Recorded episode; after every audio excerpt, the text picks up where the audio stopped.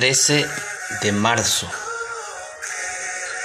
Aunar esfuerzos. ¿Por qué más de 5 millones de personas cada año pagan para correr varios kilómetros por un recorrido con obstáculos, subiendo paredes verticales, caminando en el barro y trepando por el interior de un caño mientras les cae agua? Algunos lo consideran un desafío para mejorar su resistencia o vencer sus miedos.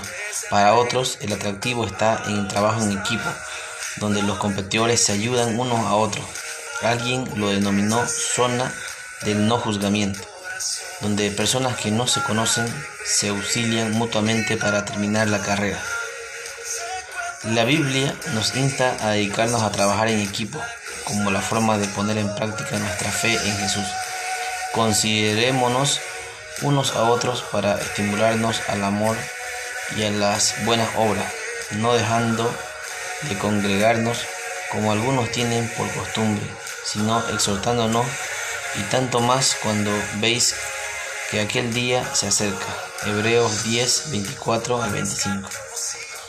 En la carrera de la fe, nuestra meta no es llegar primero, sino realizar acciones alentadoras tangibles prestando una mano en el camino y dejando un ejemplo. El día llegará en que nuestra vida en la tierra termine.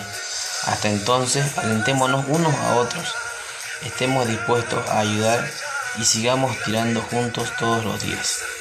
Padre, danos fuerzas para correr juntos la carrera de la fe.